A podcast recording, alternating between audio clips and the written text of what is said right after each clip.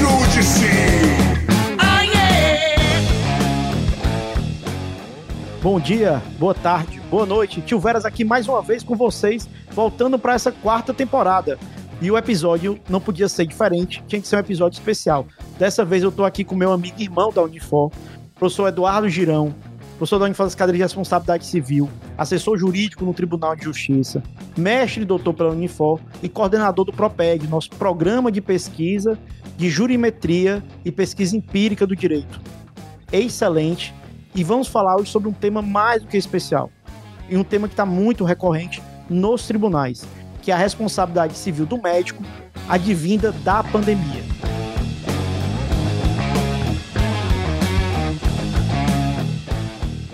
Eduardo, minhas boas-vindas e esteja à vontade, a casa é sua, pode falar. Vou seguir você. Bom dia, boa tarde, boa noite. Sou seu consignado, né? Não poderia não atender um chamado seu ainda mais para um tema né, tão interessante, tão candente, né, tão atual como esse, suscitado por essas questões aí praticadas pelos não só pelo atual ministro, mas por ministros anteriores da saúde, né, e toda a atuação do governo e pela atuação de planos de saúde, de governos de estado, de prefeituras, né, tantas dúvidas surgiram, tantos questionamentos surgiram sobre responsabilidade civil médica aí na pandemia, né? Então, um prazer conversar sobre esse assunto com você e dividir essas, as nossas experiências aqui sobre o tema. Paz, eu, eu tô mais que feliz, cara. Até que enfim, né? Já tava na hora de tu aparecer.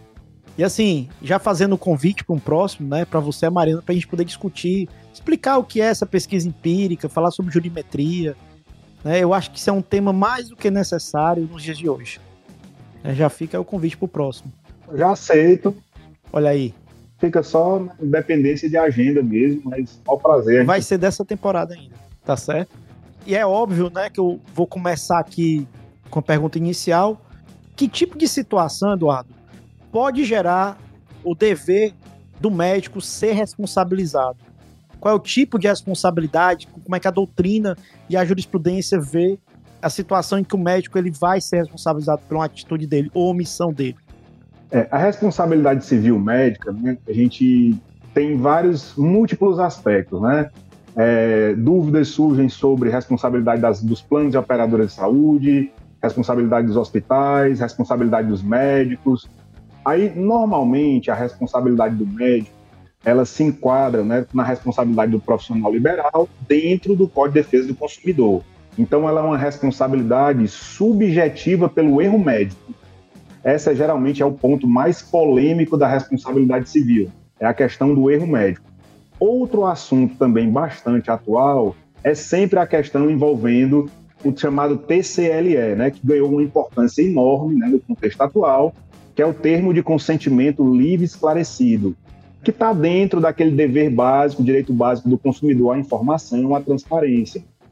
Desde a atuação do ministro Barroso né, naquela questão do direito da pessoa testemunha de Jeová a recusar a transfusão de sangue, se passou a entender que o direito à vida ele não é hierarquicamente superior aos outros direitos fundamentais. Direito à vida, liberdade religiosa, liberdade de crença, né? Então, a pessoa não é obrigada a submeter a um tratamento médico. Dá um exemplo aqui. Sei lá, uma pessoa teve um câncer bastante agressivo, já fez quatro cirurgias e continuam surgindo tumores. Então chega uma hora que a pessoa diz: olha, é, o médico disse que o melhor caminho para mim é a cirurgia de retirada do tumor, mas eu não quero mais. Eu agora prefiro fazer tratamento paliativo. Né? Eu prefiro ir para uma medicina paliativa, de cuidados paliativos, mas não com cirurgia agressiva, com amputação, com mutilação. Né? Eu quero aqui radioterapia, quimioterapia, mas eu não quero mais me submeter à cirurgia. E aí é um direito do paciente. É daí porque a gente fala desse chamado termo de consentimento livre esclarecido. Quando é uma pessoa adulta, capaz, né, maior ou emancipada, é bem tranquilo. A questão fica mais polêmica quando a gente fala de crianças e adolescentes. Né? Aí se torna um ponto mais polêmico, porque, obviamente, o direito não reconhece a vontade dessas pessoas, a manifestação de vontade dessas pessoas, a mesma eficácia, a mesma validade que reconhece nas pessoas maiores e capazes. Né? Mas o tema é cheio de, de polêmicas, né? Então, você até na nossa pauta colocou aí, né? O STJ entende necessário provar a culpa. é um embate que eu tenho constantemente nesse tema, que o STJ ele não diz isso com todas as letras, né? Ele diz isso de uma maneira fica implícito, porque na verdade não é que você tenha que provar a culpa, você tem que provar o erro médico. E erro médico normalmente vai entrar na, na espécie da imperícia. Né? O Edmilson, nosso colega professor da Unifol, ele até entendia que o médico não poderia cometer negligência e imprudência, que tudo, no caso do médico, seria imperícia. Porque se ele é, não seguiu uma regra que tecnicamente era recomendada pelo ofício, então, na verdade, é imperícia e não é negligência, não é imprudência.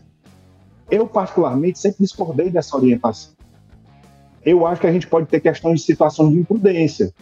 Por exemplo, a gente vê algumas notícias que acontecem, infelizmente, no Brasil, é, de um médico que amputou a perna errada. Que às vezes olhou, sei lá, o raio-x de cabeça e amputou a perna errada da pessoa. Então, não posso dizer que necessariamente aí é imperícia. Eu, particularmente, enxergo isso aí mais como uma negligência, como uma falta de dever de cuidado, né? Um cuidado recomendado para a situação.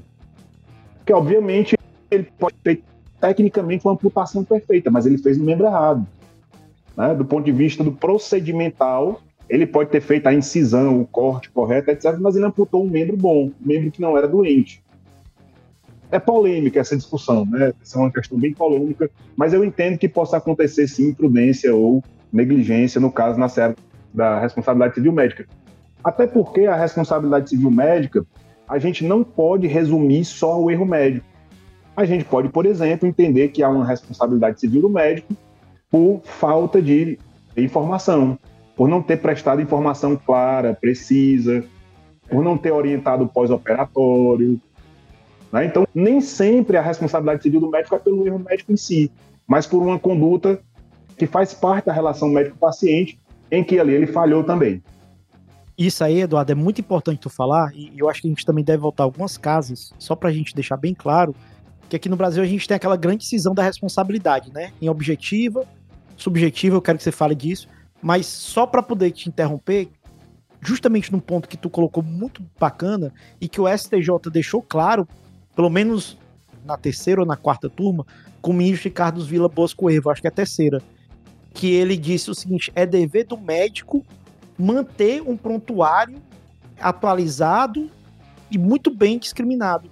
Um caso em que uma gestante ela foi atendida e o médico foi responsabilizado por não ter colocado no prontuário as intercorrências. Eu vou até pegar aqui o trecho específico, eu separei aqui da notícia, que eu acho bacana da gente ler. Ele diz assim, ó: as instâncias ordinárias concluíram que houve falha no atendimento médico, caracterizada por negligência, e aí ó, você vê que, o, que os tribunais entendem diferente, né?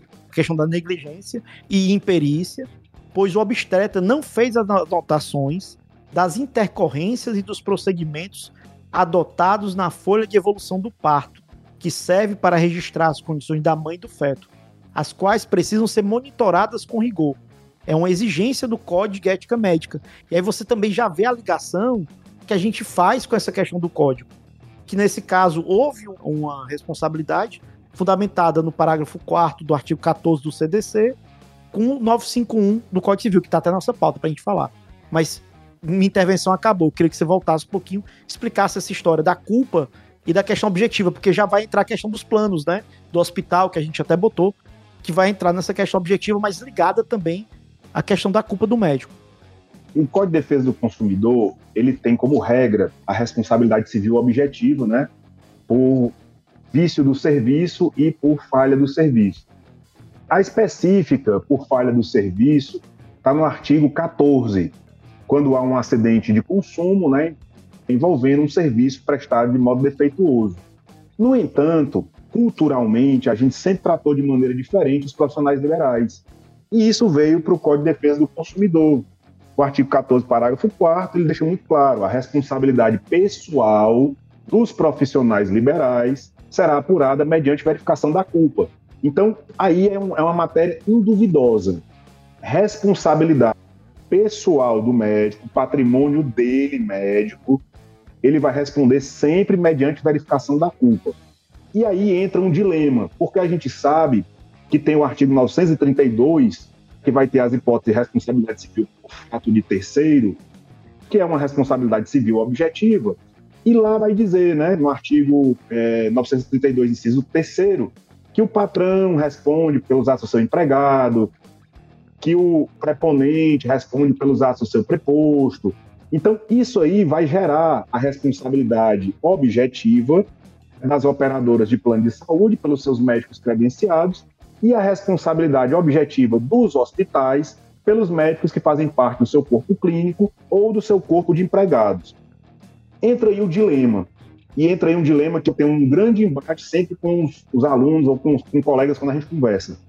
Os colegas me dizem assim: a responsabilidade é objetiva do hospital ou do plano de saúde pelo erro médico. Aí eu disse: não diga isso. Não diga isso, porque não tem como ela ser objetiva, porque você tem que verificar a culpa do médico. Por quê? Eu vou ter que ter uma investigação para caracterizar o erro médico. E eu só caracterizo o erro médico do profissional se eu tiver uma verificação da culpa.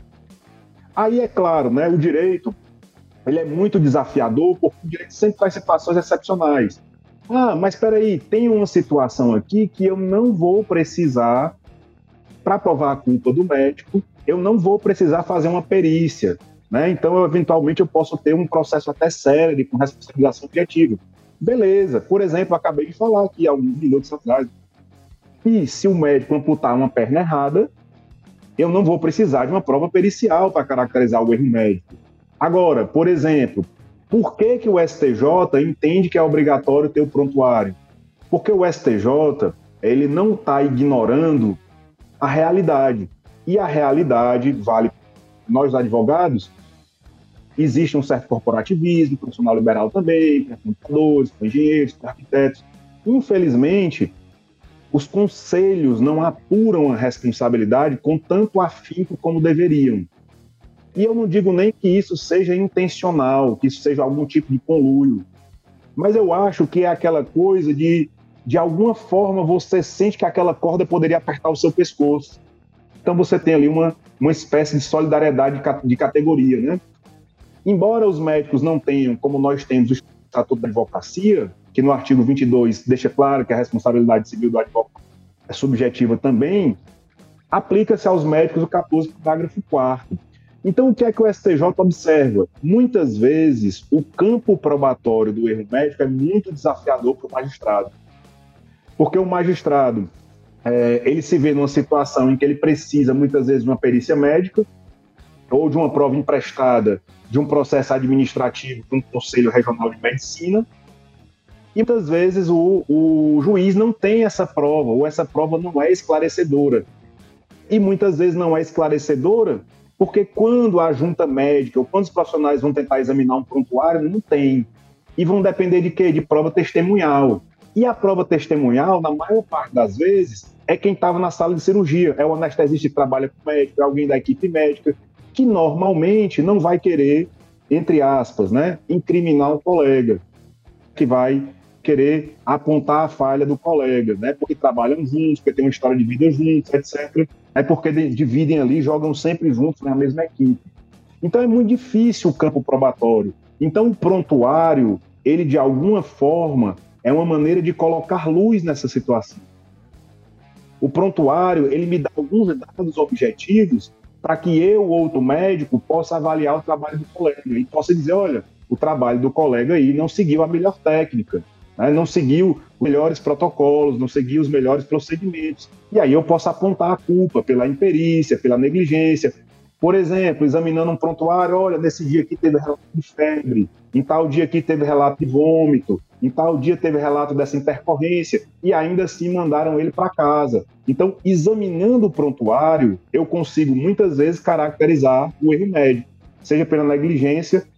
Eu até concordo com o Ed Wilson num aspecto. Eu acho que tudo é imperícia, mas algumas vezes é imperícia e negligência, imperícia e imprudência. Mas vai ser também imperícia, né? mas vai ser imperícia e algo mais, né? imperícia negligência, imperícia e imprudência. Só para tentar caracterizar assim rapidamente, a negligência é como se um comportamento de boa fé, um comportamento diligente, exigisse a ação e eu permaneço na inação. Isso seria a negligência. Então, a gente pode dar um exemplo aqui: a mãe deveria amamentar o filho, ou o médico deveria ministrar um medicamento e o médico não ministrou. Por exemplo, tal cirurgia tem intercorrência de trombose, então o médico deveria é, orientar o paciente a tomar um medicamento antitrombótico ou utilizar um, meias, é, alguma coisa, né? Ele deveria ter dado uma orientação que ele não deu. Então aí ele é negligente e ao mesmo tempo imperito.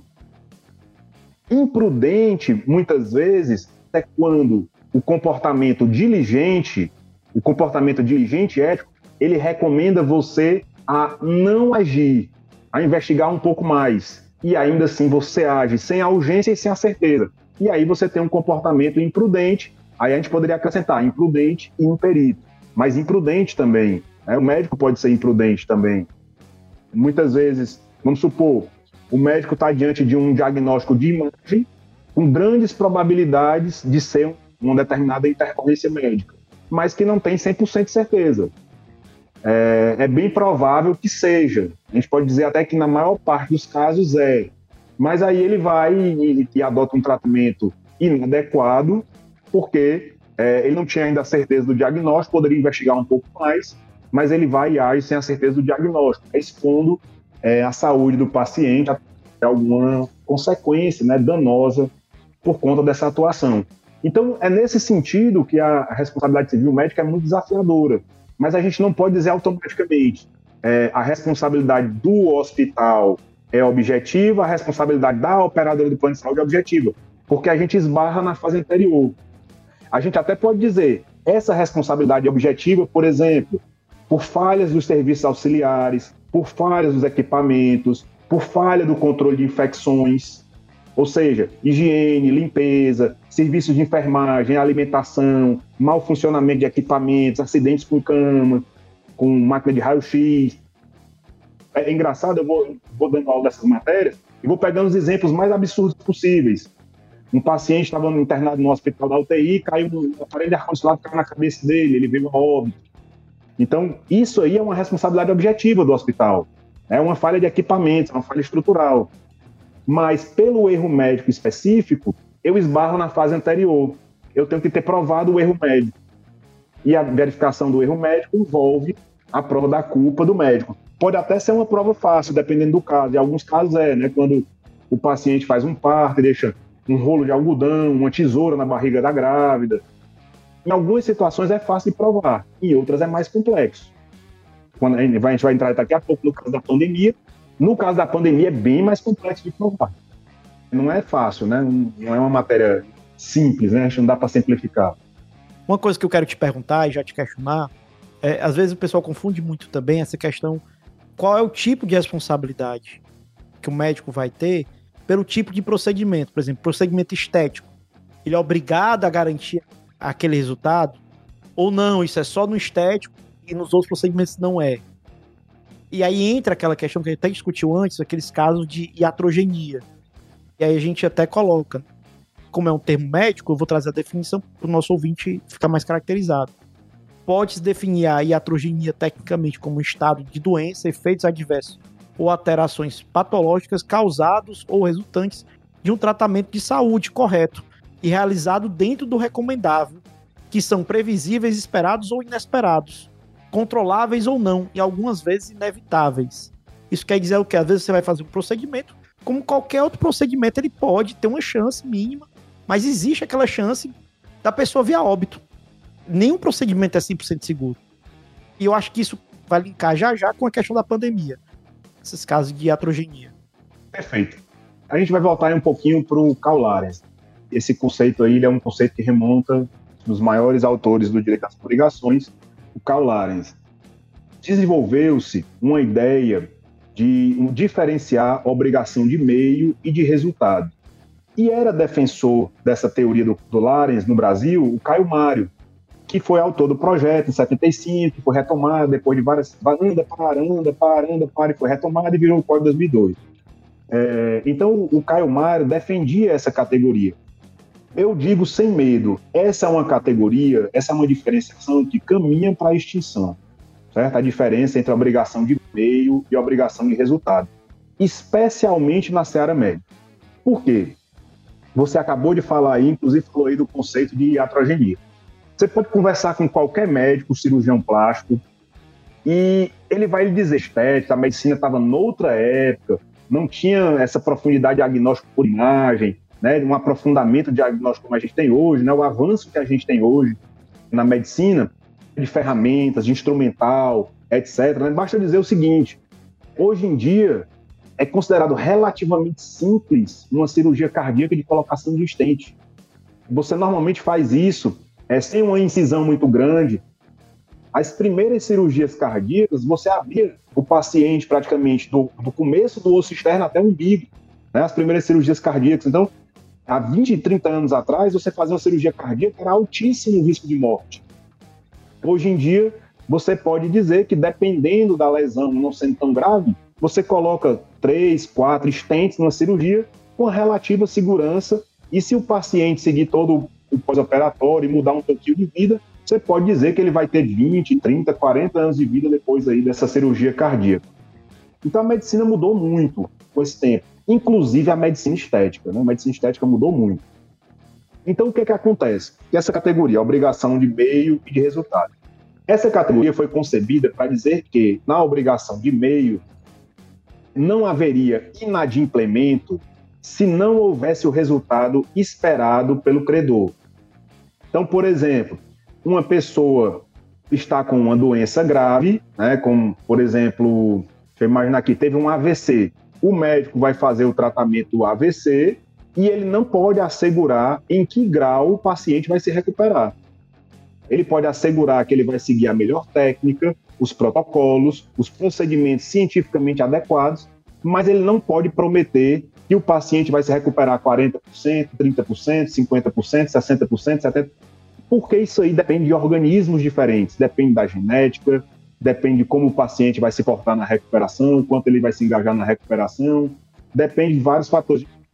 Algumas pessoas, quando estão numa situação de dificuldade, crescem, melhoram o ânimo, outras se retraem um pouco mais, ficam mais inseguras, ficam um pouco mais tristes. Isso muda muito de pessoa para pessoa, né? contexto, uma série de coisas. Então não tem como a gente dar uma certeza. E teoricamente, na obrigação de resultado, seria uma situação em que eu só deveria fazer a intervenção se eu pudesse assegurar o resultado.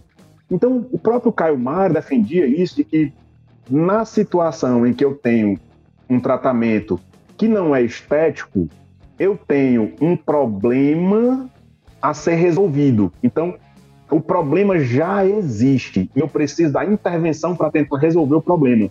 Então, eu já vou sair de um quadro de anormalidade, entre aspas. Na cirurgia estética, morfologicamente falando, ou do ponto de vista da saúde, eu não tenho nenhum problema. Eu tenho uma insatisfação com algum aspecto da minha aparência, do que a gente chama de imagem retrato sei lá, eu acho que o meu nariz é muito grande, eu acho que a minha orelha é de abano, a mulher acha que tem o seio pequeno, o seio grande, o seio um maior do que o outro, enfim, né? Em razões pelas quais as pessoas fazem cirurgia estética. E aí, na lógica né, do Caio Mário, ele entende que aí eu não tenho o problema. Então, o médico, ele somente deveria fazer a intervenção se ele puder assegurar o resultado desejado pelo paciente. Só que o médico, ele não tem como trabalhar isso com um grau de exatidão, de perfeição. Dizer, olha, vai dar tudo certo na sua cirurgia e o seu nariz vai ficar exatamente do jeito que você quer. Não tem como ele fazer isso. Por mais que ele possa ter exames prévios, tenha certas cautelas, ele não pode assegurar que o seu organismo vai reagir 100%. Então, vários ministros, STJ STF, já se manifestaram doutrinariamente que essa categoria né, caminha para a extinção. Mas o STJ tem julgados ainda de 2017 falando nessa distinção. Até 2017, o mais recente que eu vi foi de 2017. Mas essa categoria caminha para a extinção. Por quê? Porque vai ganhando cada vez mais importância, seja na cirurgia estética, seja na cirurgia que não é estética, a importância do termo de consentimento livre esclarecido. O mais importante é que o paciente seja alertado de todos os riscos que tem no tratamento estético. Você vai fazer uma abdominoplastia? Olha, você pode ter trombose, você pode ter isso, você pode ter aquilo, seu pós-operatório requer isso, requer aquilo, você vai passar por isso, vai passar por aquilo. Você vai fazer uma lipoaspiração, olha, os riscos são esses, aqueles, é um percentual X, Y, Z. O médico ele passa a ter um dever de informação ampliado né, na cirurgia estética.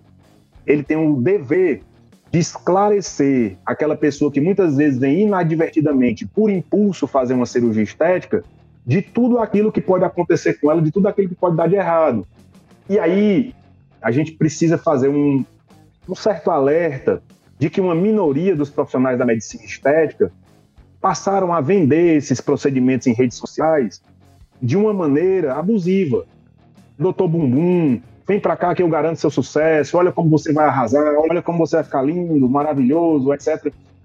Então, isso aí não é consentimento esclarecido. Você vende uma ideia de banalidade de uma intervenção e você vende uma ideia de sucesso garantido que não existe. Esse é o grande cuidado que a gente tem que ter.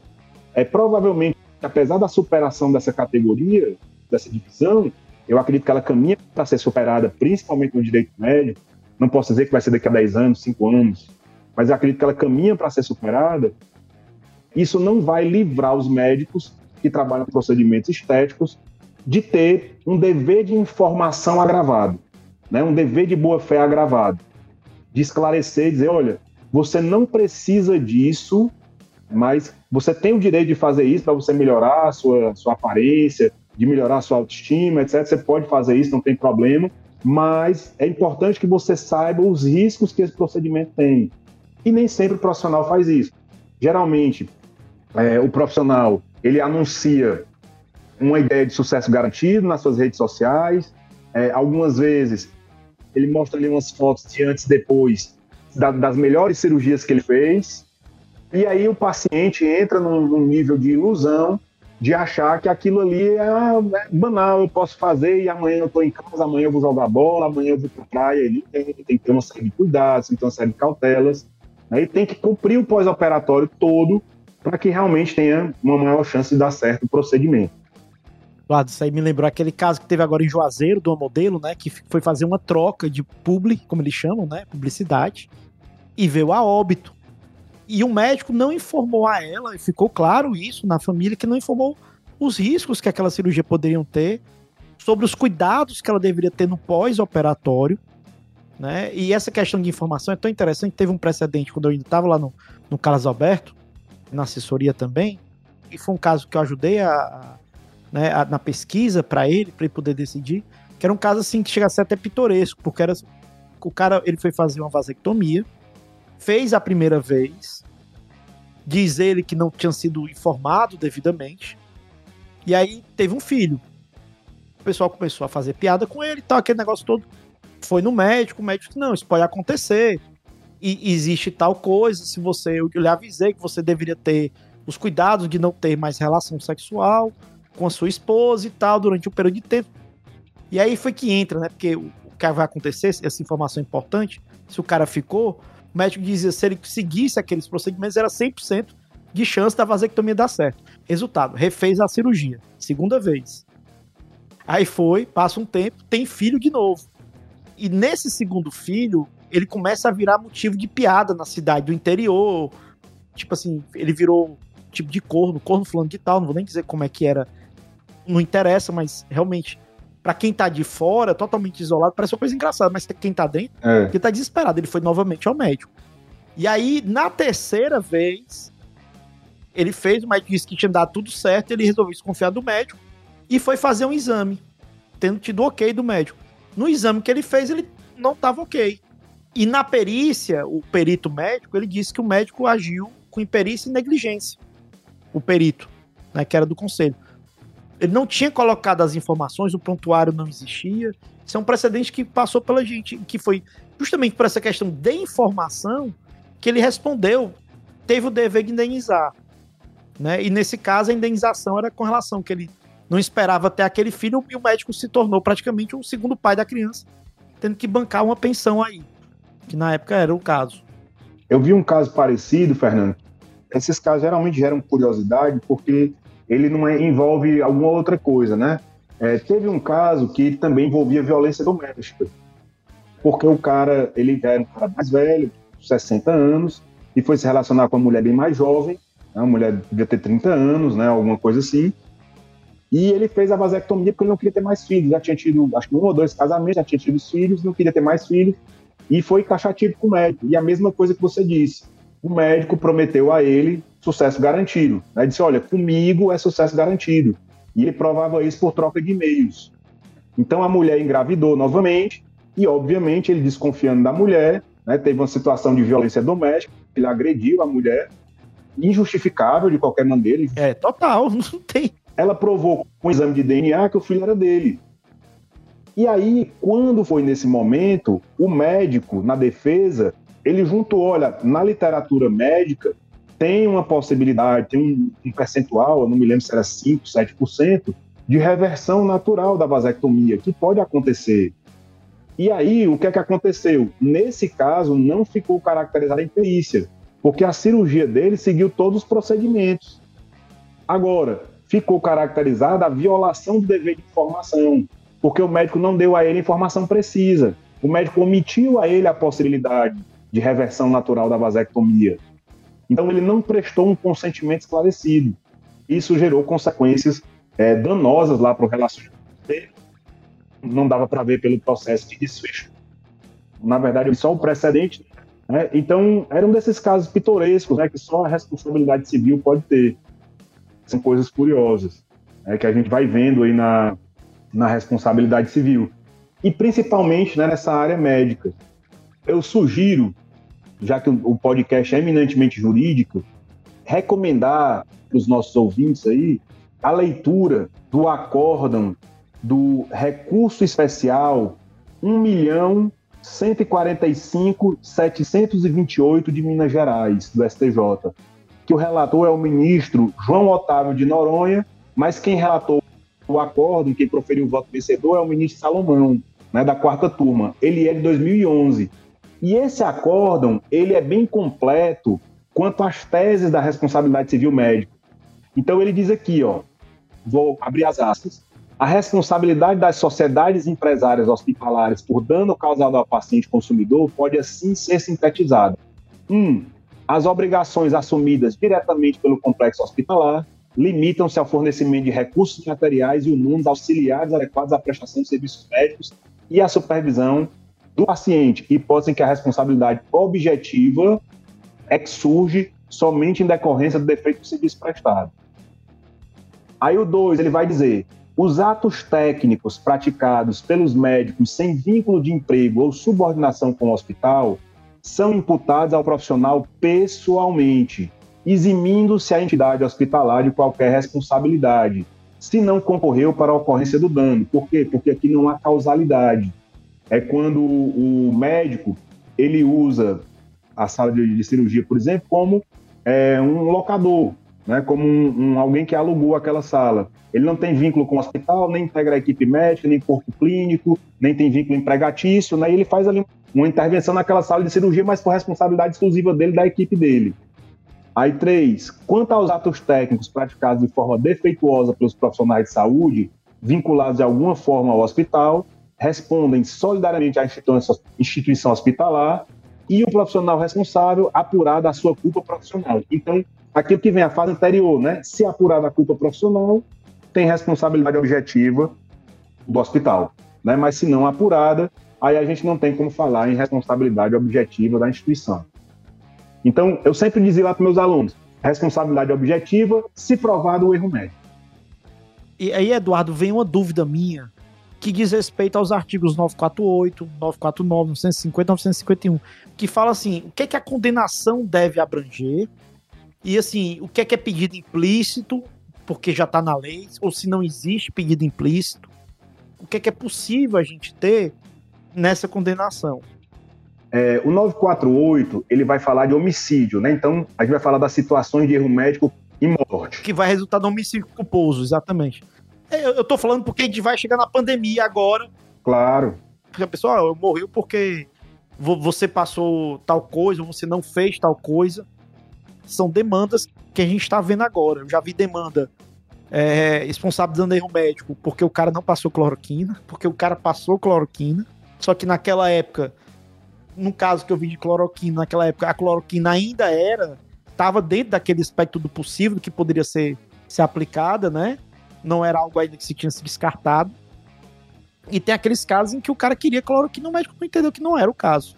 Dentro da avaliação dele da paciente, está demandando por isso. A gente pode sintetizar assim: 948 é quando do erro médico resultou morte do paciente. Certo. Certo? 948. Então, o que é que o paciente tem direito de cobrar aí?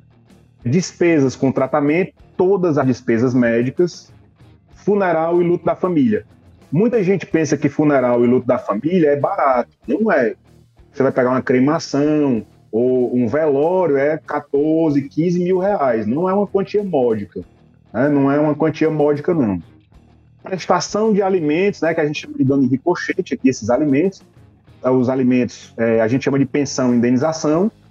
Imagine que uma pessoa tinha um filho, recebia alimentos dela, dependia economicamente dele, dela, e essa pessoa falece por um erro médico.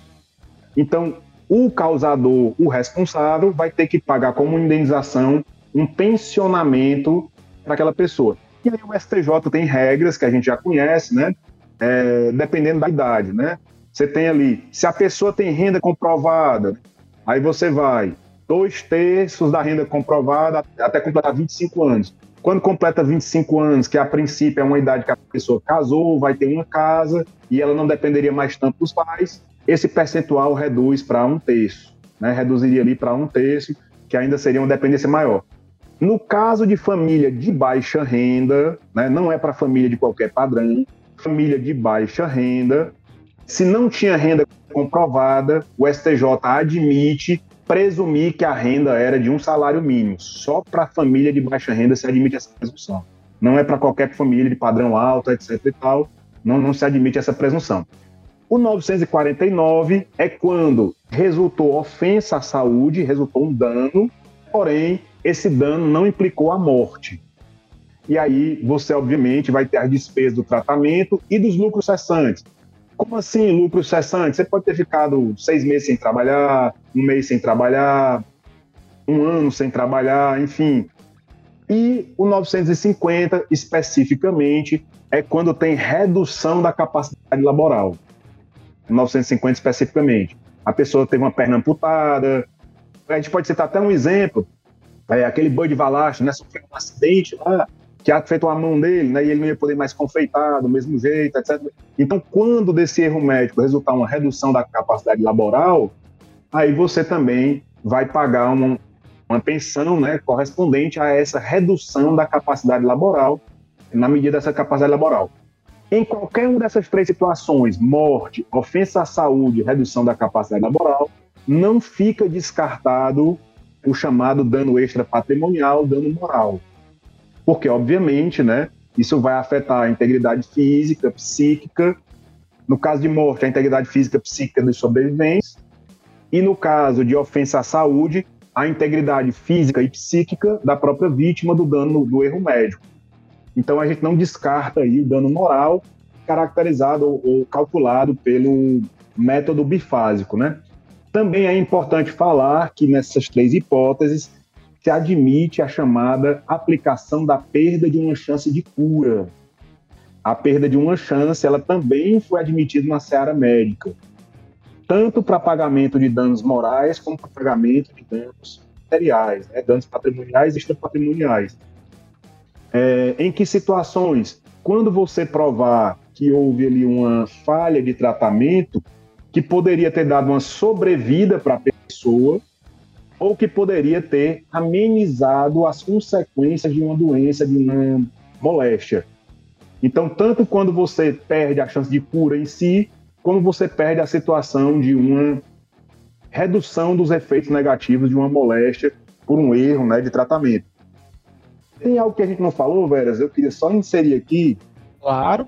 Essa categoria da responsabilidade civil por obrigação de resultado, ela não é nem mais tão admitida em procedimentos estéticos. Ela hoje em dia ela é mais enxergada em algumas situações particulares. O Bruno Miragem fala muito bem sobre isso.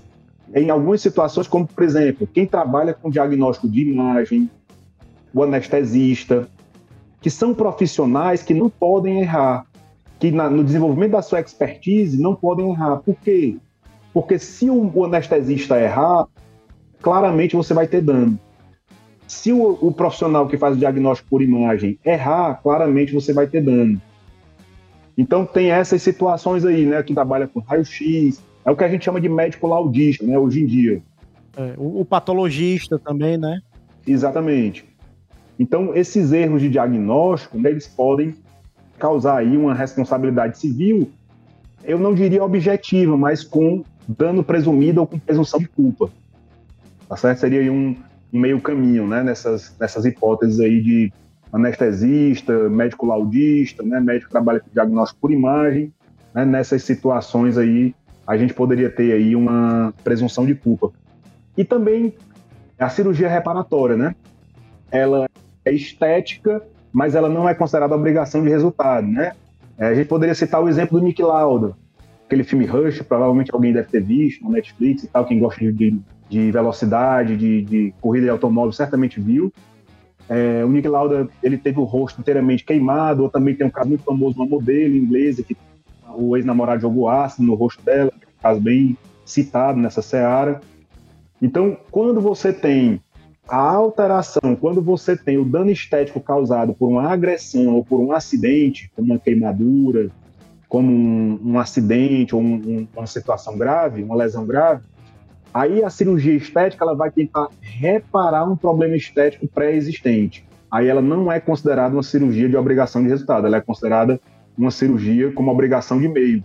E o curioso é que esse último caso que o STJ julgou, a ministra Nancy Andrighi, ela disse que a obrigação poderia ser em parte de meio e em parte de resultado, porque era um caso de uma mulher que teve um pós-gravidez e ela, em relação à pós-gravidez, ela ficou com uma cicatriz do parto cesariana, então ela tinha um problema estético, a cicatriz, e ao mesmo tempo, ela, ao longo do tempo, engordou um pouquinho.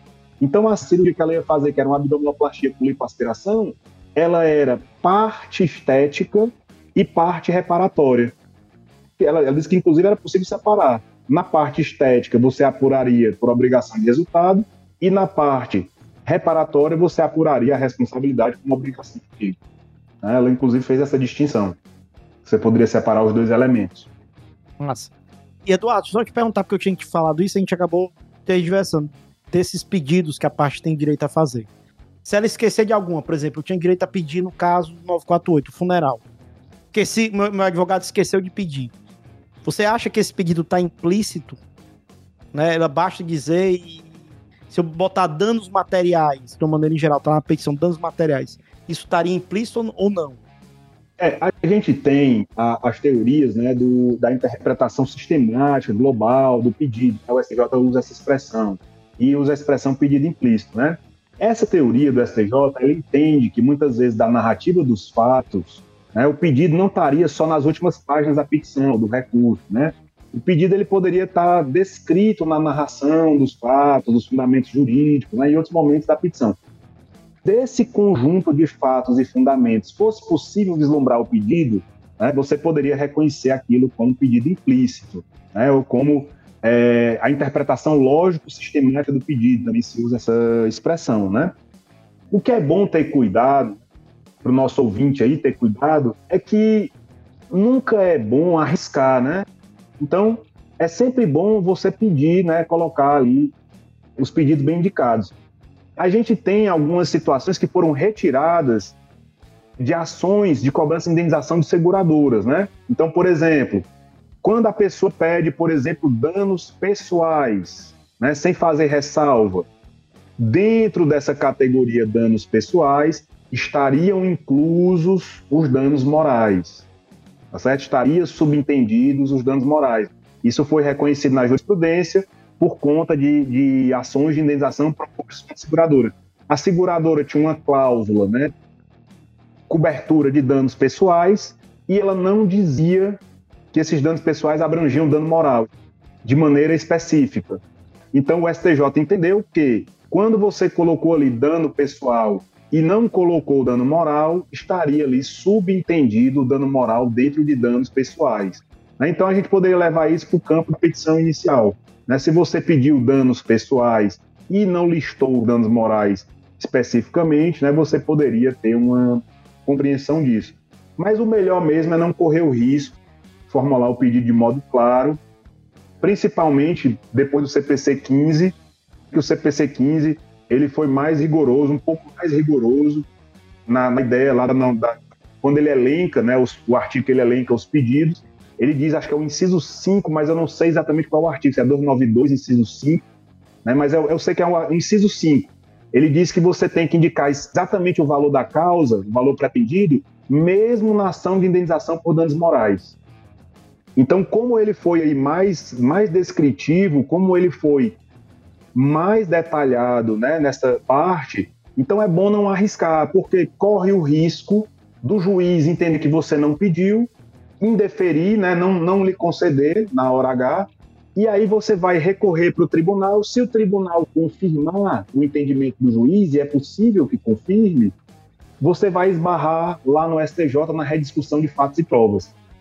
Então é melhor não correr o risco.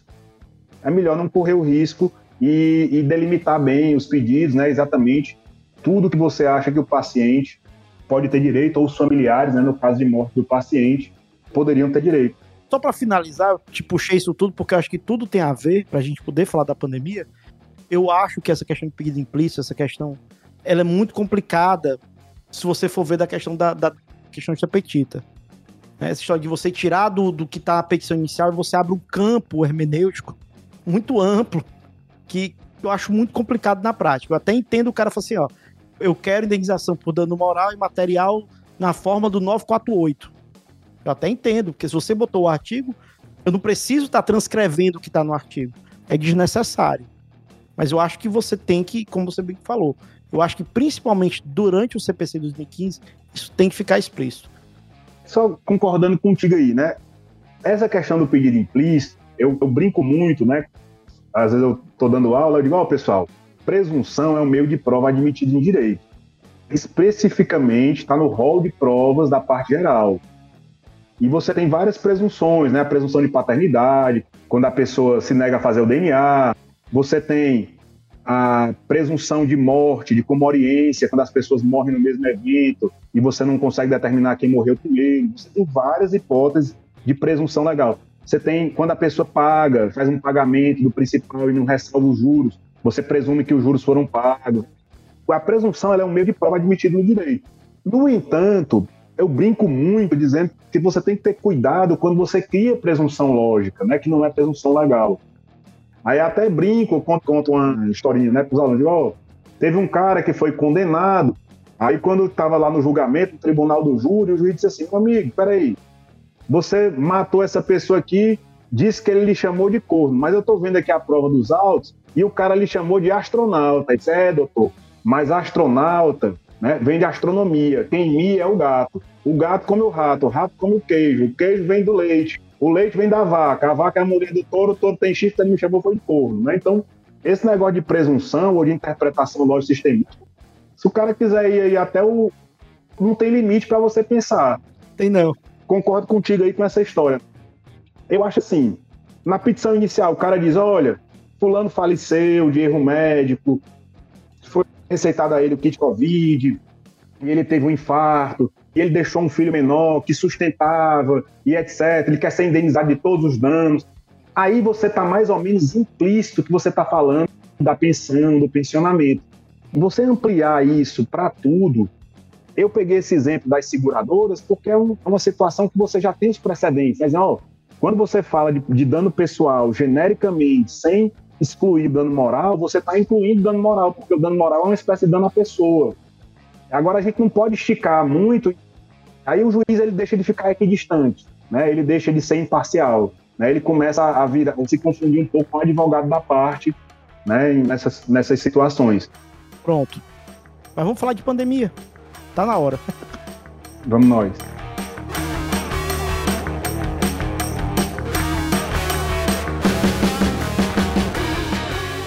Aí, assim, nessa questão da pandemia, o que a gente pode discutir agora, e que a gente observa são dois aspectos. Primeiro, a questão que aconteceu, que é fato, da superlotação. De você querer que o profissional, naqueles momentos de superlotação, tenha uma conduta específica. E por conta da superlotação, além de você querer demandar ele essa conduta, a gente teve, pela falta de profissional habilitado, várias pessoas, olha, a pessoa que ia se formar e, e foi antecipada a formatura dela, quer dizer, ela ingressou no mercado de trabalho sem o treinamento adequado. A gente teve isso. E aquela pessoa que a área dela é outra, pessoa, sei lá, ela é dermatologista e foi chamada para trabalhar em UTI, para ser intensivista, sem ter o treinamento de intensivista. Mas por uma situação de emergência, de pandemia, ela estava lá. E aí eu queria que você falasse para a gente sobre essas situações inicialmente. A gente tem que dividir a pandemia em dois momentos. A gente tem aquele primeiro momento em que todo mundo é pego de surpresa, uma doença vinda lá da China, um lugar chamado de Wuhan, que a gente nunca tinha ouvido falar na vida, e começaram as notícias. Saiu de Wuhan, foi para não sei aonde, chegou na Itália, chegou na Alemanha, chegou nos Estados Unidos, chegou no Brasil, chegou tudo. Aí, de repente, é, num prazo ali de 10 dias, 12 dias, tá o mundo todo parando né, e, e descobrindo como é que se transmite. Então, o primeiro momento, ele é o momento que a gente chama de incerteza. Então, esse momento da incerteza e da emergência sanitária, ele é, na minha visão, ele é uma grande defesa para os médicos, para os profissionais da saúde. Né? Ele é um escudo. Né? Então, ele, ó, o, o, médico ele pode dizer, rapaz, é, ninguém conhecia nenhum remédio, então a gente estava tentando tudo.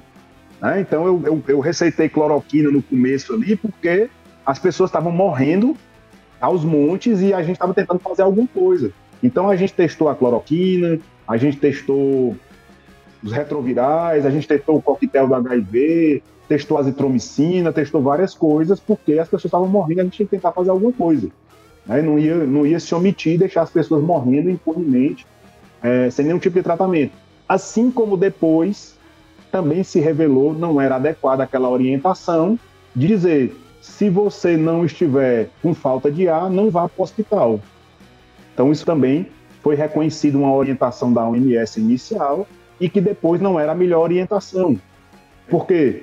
Porque depois que, que o paciente já entrava num quadro é, respiratório muito grave, era muito difícil voltar quando ele não era diagnosticado logo, quando ele não entrava logo no respirador, mas, ao mesmo tempo, isso também era justificado pelo começo, porque no começo não tinha respirador para todo mundo, não tinha UTI para todo mundo. Então, não tinha como chegar e dizer: olha, todo mundo, você está com alguma suspeita de Covid, vá para o hospital, porque você ia gerar uma aglomeração, você ia gerar um pânico e você ia gerar uma contaminação em massa. Ainda mais porque o grande problema é que a Covid, como uma doença viral, ela tem sintomas muito similares a outras síndromes respiratórias. Então, a pessoa que estava com gripe, com H1N1, ia todo mundo se desesperar, correr para o hospital. Aí o cara ia para o hospital com gripe, ia sair de lá com Covid. O cara ia correr para o hospital com H1N1 e ia sair de lá com Covid. E assim ia, ia aumentar o, as taxas de transmissão do vírus. Então, o primeiro momento ele é um momento delicado. Né? Ele é um momento ali que é uma grande escusa para a responsabilização de profissionais médicos. É muito difícil alguém reconhecer responsabilidade civil do médico nos primeiros meses da pandemia. Eu acredito que vai ser muito difícil de algum juiz, de algum tribunal condenar alguém por ter mandado voltar para casa, por ter mandado tomar cloroquina ou ivermectina no começo da pandemia. O segundo momento é o momento em que The Lancet ela conclui um estudo emergencial com 100 mil pessoas em tempo recorde e aí ela já diz: olha, cloroquina não é nem que não tem eficácia, é que além de não ter eficácia, tem efeito adverso. Né? Pode causar doenças cardíacas, pode causar problemas cardíacos, arritmia, infarto, etc. e tal. Então descarta, descarta total. Então, quem receita cloroquina a partir daí pode ser responsabilizado. Ah, mas você está indo contra a autonomia do médico? Não, não estou indo contra a autonomia do médico. É que o médico, ele de fato tem essa autonomia no tratamento e é importante que tenha. Porque senão você, você não pode transformar o médico numa máquina de diagnóstico que ignora condições pessoais do médico, características pessoais, etc e tal. Mas ao mesmo tempo, o médico não pode ir naquela, vou mandar você tomar alguma coisa para lhe dar esperança, sabendo que não tem eficácia e sabendo que pode lhe causar é, resultados adversos. Então, qual é o grande problema aí? Aí eu posso entender como falha técnica. O STF, ele discutiu uma MP, a MP 966-2020, que o, o, Bolsonaro fez essa MP, para é, atenuar a responsabilidade civil dos agentes públicos.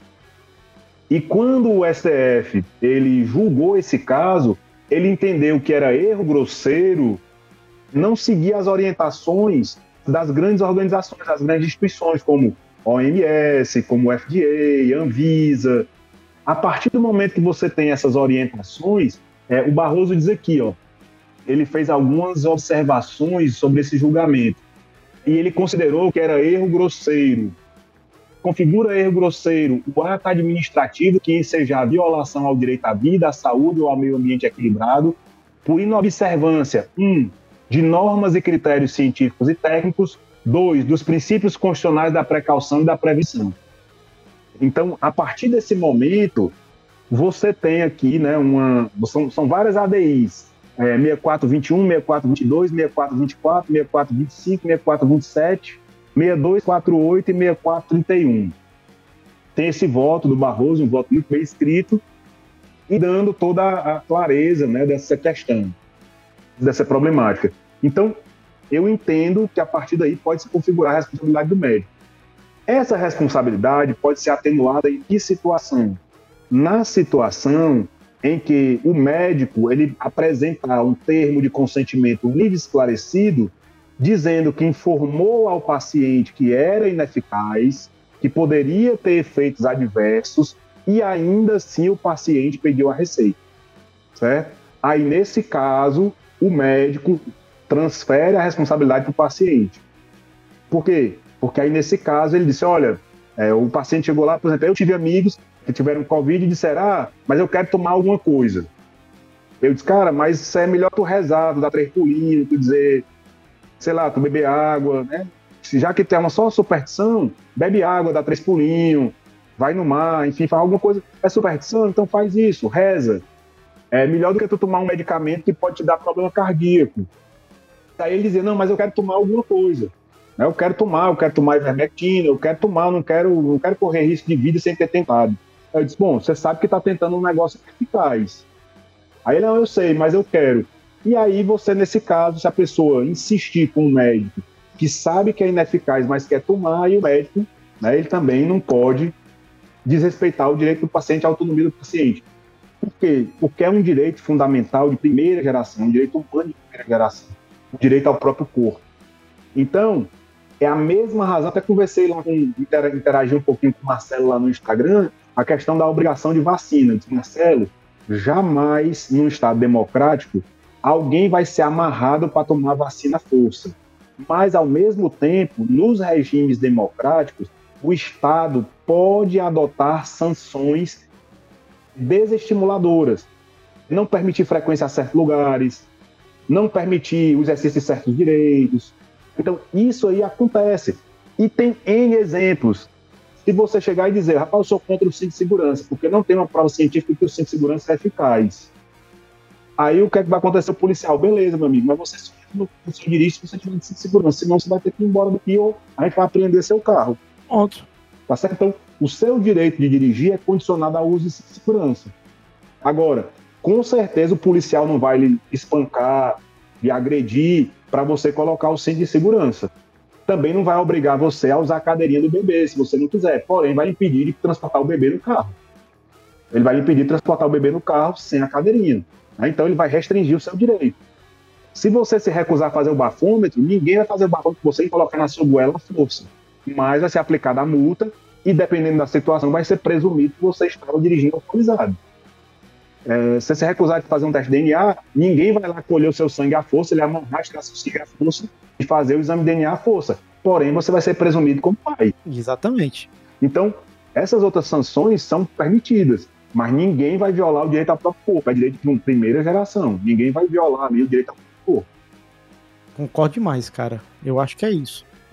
E no momento mais atual, é, é como você disse, nós não temos mais assim um escudo para dizer, mas eu acho que naquele período, principalmente nos períodos de lotação, em que ficar comprovada que, que havia né, lotação de leitos, etc., eu, eu acho que você não pode ter o mesmo peso para uma situação normal que você não tem.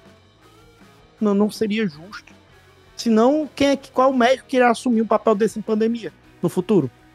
Exatamente. É, é o que eu digo. Quando eu digo que é um escudo, talvez seja necessário até pontuar isso. É. Eu quero dizer que somente em situações excepcionais vai haver a responsabilidade civil de médico Algo aqui naquele grave, começo né? da pandemia.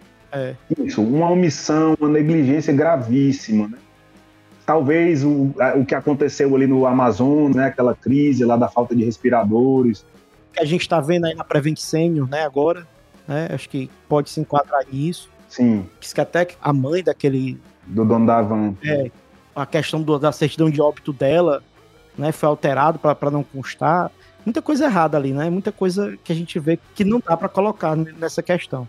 Porque, veja, uma coisa é eu defender a autonomia do médico para no diálogo com o paciente receitar um medicamento porque o paciente está querendo tomar um medicamento.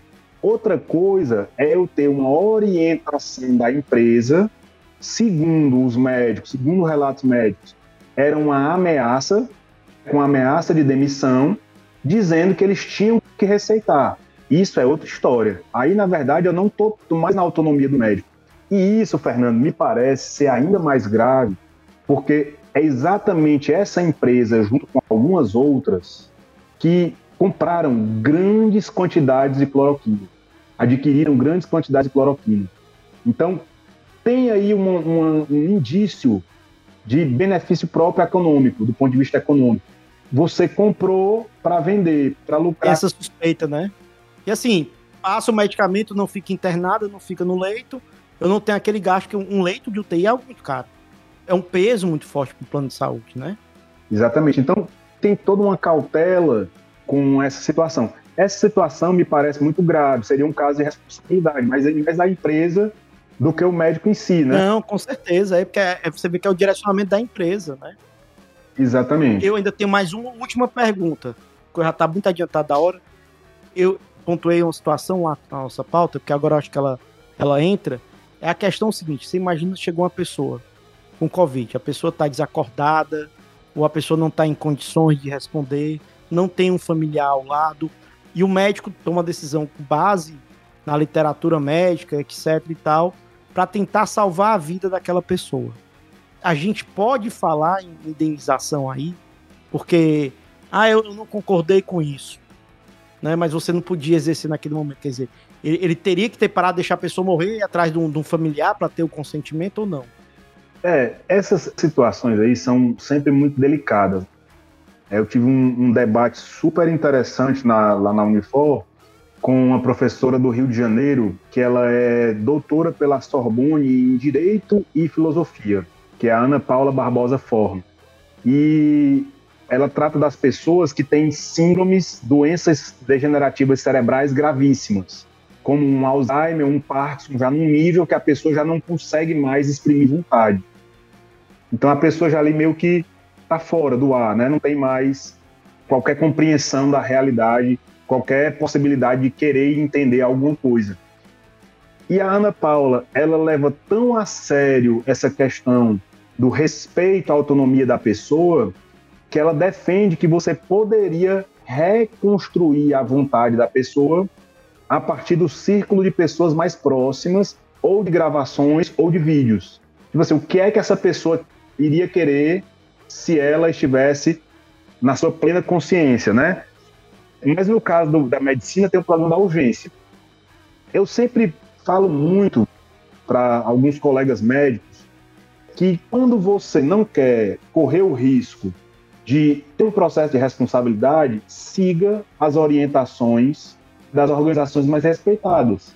A OMS, a Anvisa, a UFDA, a agência europeia.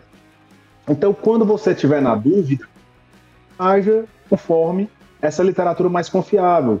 revista The Lancet, OMS, Anvisa, FDA, né? Você tem ali uma confiabilidade padrão para dizer que você agiu dentro da literatura. É complicado quando você age de uma maneira como outsider, de uma maneira marginal, né? E aí de repente vem um resultado danoso e aí você não tem como se defender. Mas peraí, você receitou isso com base em quê? Não, eu receitei isso com base que eu, eu tive uma intuição que isso aqui era melhor. Mas se fosse para recorrer à intuição, eu ia para um curandeiro ou eu ia para um leigo e não para um médico. Eu vim para um médico para recorrer a alguém qualificado, com conhecimento qualificado sobre a matéria. Né? Então eu entendo que nessas situações de urgência, de emergência, a pessoa não está conseguindo se manifestar, não tem nenhum familiar perto. É uma situação bem rara, mas é mais com pessoas carentes, mas acontece. É, não tem nenhum familiar perto, não tem ninguém próximo para identificar, etc. Se orienta pela literatura para não correr o risco de agir como outsider, de agir de uma maneira marginal e depois não conseguir se defender juridicamente, tecnicamente daquilo que você fez.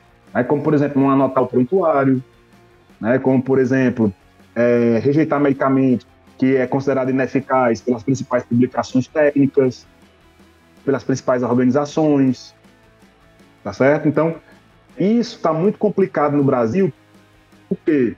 Porque o governo federal ele fica criando vários é, atos normativos de menor estatura, portaria, orientação, não sei o que mais lá, isso gera um engodo.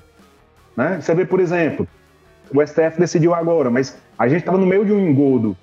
Você tinha o Ministério da Saúde dizendo para suspender a vacinação de crianças e adolescentes, e você tinha a Anvisa, a OMS, as principais organizações dizendo tem que vacinar criança e adolescente. Então, isso é muito ruim para tudo. Para o campo da segurança jurídica também. E no final das contas vai acabar sobrando para os médicos. Vai acabar sobrando para alguns médicos. Porque em algum momento, como você disse, agora tem gente condenando porque receitou cloroquina e gente condenando porque não receitou cloroquina. Condenando pelas duas coisas. E aí como é que fica? O que é que o médico faz? Porque eu corro isso de ser condenado se eu não receitar, eu corro isso de ser condenado se eu receitar. Então isso gera uma instabilidade muito grande. Eu chamo muito isso de engodo. Bom termo. É quando as pessoas que precisam esclarecer, elas obscurecem. Elas precisam dar segurança, elas trazem insegurança. Porque tu imagina, a gente é esclarecido e acompanha, lê todo dia, vê, vê notícia, aí de repente uma pessoa, sei lá, do interior, de uma comunidade indígena mais afastada, ela vê o ministro dizendo que uma, um adolescente morreu porque tomou vacina. Pronto, acabou, não vai vacinar nunca mais. Verdade.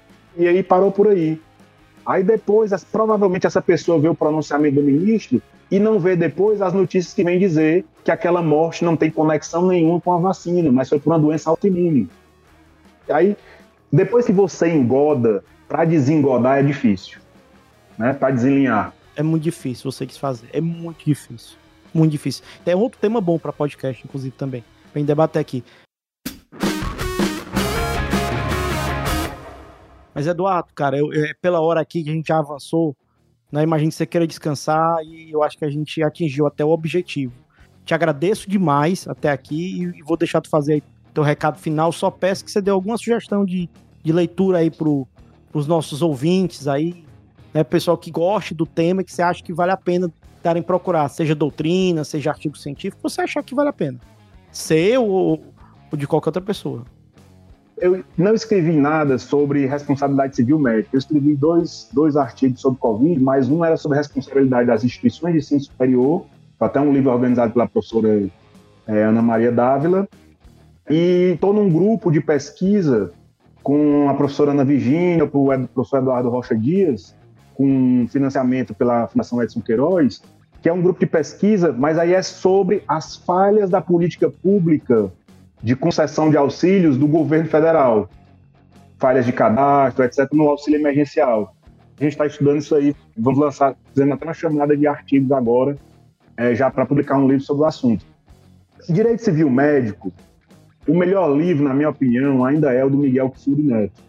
Miguel Kifuri Neto. É, eu acho que ele ainda é o melhor livro né, de direito civil médico, mais completo. Além do Miguel Kifuri Neto, ele tem um grupo de estudos. Né? Eles publicam muito pelo Instagram, eles, eles se manifestam muito pelo Instagram. É o grupo de estudos Miguel Furi Neto, é, alguma coisa nesse sentido. E tem muitos autores bons escrevendo sobre isso. Flaviana Rampazzo, que é uma autora jovem, professora doutora jovem do Rio Grande do Sul. O Tartucci escreveu sobre isso também, agora na pandemia. Outros autores importantes, Nelson Rosenbaum, Felipe Braga Neto, né, todos se manifestaram aí sobre essa matéria porque é a matéria é, do momento, né, a matéria que está aí em voga, né. Tem uma autora que eu gosto muito, que escreveu sobre o assunto também, que é a professora da UERJ, que é a Milena Donato Oliva, também escreveu sobre isso. Assim, não, não falta quem tenha escrito né, artigos sobre Covid. Tem as bibliografias selecionadas do STJ, são muito boas. Tem vários textos sobre Covid, para quem estiver procurando especificamente. E é isso, né? Isso da jurisprudência, responsabilidade civil, ela é hoje, amanhã pode não ser mais sai uma tese de repercussão geral, sai uma súmula, né? Muda. Eu acredito que sofra isso no direito tributário também, né? Civil, civil, cara. No processo civil, mesma coisa. O CPC, taxatividade mitigada, acabou. Isso aí tem vários outros assuntos. Você tem a volta do 522 com a repristinação, né, do, do tema da taxatividade mitigada, e aí vai. O processo civil sofre muito. É. Pois, Eduardo, cara, muito, muito, muito obrigado, tá certo? Agradeço demais. Agradeço também quem tá ouvindo até agora, né? Você é guerreiro aí, também tá com a gente, gostou do tema. E, e se você gostou, cara, compartilha, mostra pros amigos, espalha a palavra. Tio Veras agradece demais. Valeu! Podcast editado por 20 a 20.